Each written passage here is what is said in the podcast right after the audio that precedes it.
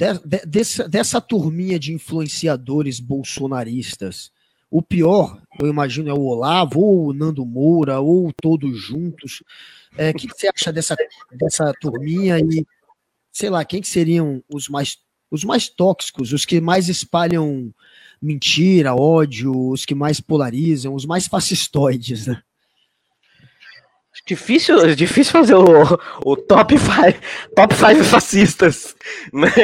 É, mas, é, cara, eu acho interessante, primeiro, antes até de a gente colocar o nosso ranking, é, analisar que como é interessante o caminho autofágico do fascismo, de como o fascismo se, é, é, se autodestrói quando a gente vê o futuro desses inimigos, dos, do, desses amigos do bolsonarismo, que depois criticaram o Bolsonaro e agora são mais inimigos até do que nós de esquerda, né? Porque isso é clássico do movimento fascista, é histórico até, de que essa perseguição aos traidores do movimento é, é, é tão forte e tão grande quanto aos comunistas, os, os, os teoricamente, verdadeiros inimigos. Então, se você pegar o destino do nosso, desde o começo citado, Fernandinho, o cara hoje é tido como inimigo do Bolsonaro. E é muito doido, porque ele é inimigo do Bolsonaro com o mesmo discurso e pretensão de mundo que o Bolsonaro tem. É só uma briga entre você não foi tão doido quanto eu achava que você seria, sabe? Tipo, é meio que por aí, assim. E aí você passa a ser odiado pelo grupo. Então, vários passaram por isso, né? Tipo, é Joyce, é Alexandre Frota, toda essa galera que endossa depois pelo próprio movimento de autodestruição que o fascismo tem, cai. Mas eu acho que hoje o top continua sendo. Ah, eu tenho muita dificuldade com o Bernardo. Bernardo, para mim, é um dos que mais assim. Porque o Bernardo, ele parece que acredita naquilo, sabe? Ele é um cara que vai até o fim.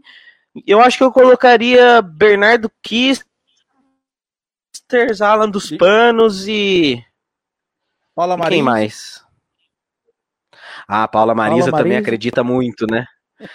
Tem o Lilo Vlog também, né? Agora, tem o pessoal ali do Twitter que é muito poderoso também, que é, que é interessante também, que já são inimigos, né? Que uma época eram super do bolsonarismo, como.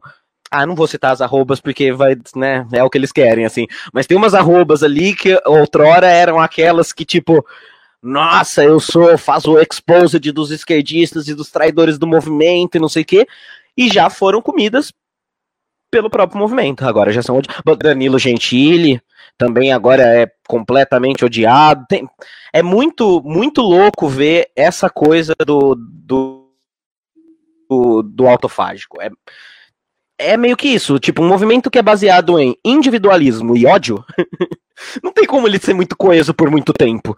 Porque é assim que aperta, você tende a conservar seu indivíduo. Então, tchau o outro, né? Então é, é, é meio é quase uma contradição em termos, e é, é interessante de ver o movimento histórico de, destrui, de autodestruição, né? Esse Alan Não, interessante. Pode falar, Guga.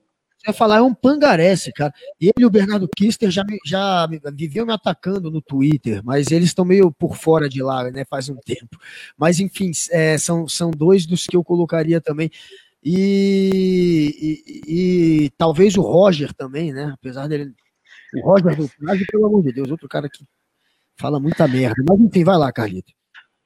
Mas assim, é, o, o, é, o Roger. Roger é a prova de que nem todo mundo liga pro Roger, o Roger impacta ainda.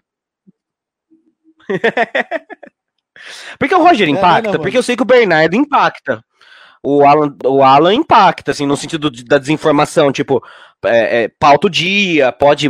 O, o, Roger ainda é relevante? Ou ele é só o guitarrista do Danilo nem, Gentili? Nem como artista, porque a última música que ele tocou que fez sucesso Faz 20 anos, eu acho que aquela me manda um lá, me manda um oi, pra onde você vai. Ou ah, seja, ah, tem import... 20 anos que ele não consegue nem lançar uma música de sucesso. Então, nem, nem como artista ele consegue destaque. É importante pontuar aqui que ele também faz sucesso toda a Páscoa com aquele tweet dele revivido que é: Pessoal, vocês sabiam que comprar uma barra é muito mais barato do que comprar um ovo de Páscoa? Mostrando aí todos os seus 200 de QI que desde 2010 é alguém da RT nesse tweet maravilhoso do Roger, aí, nosso guitarrista mais inteligente do nosso país.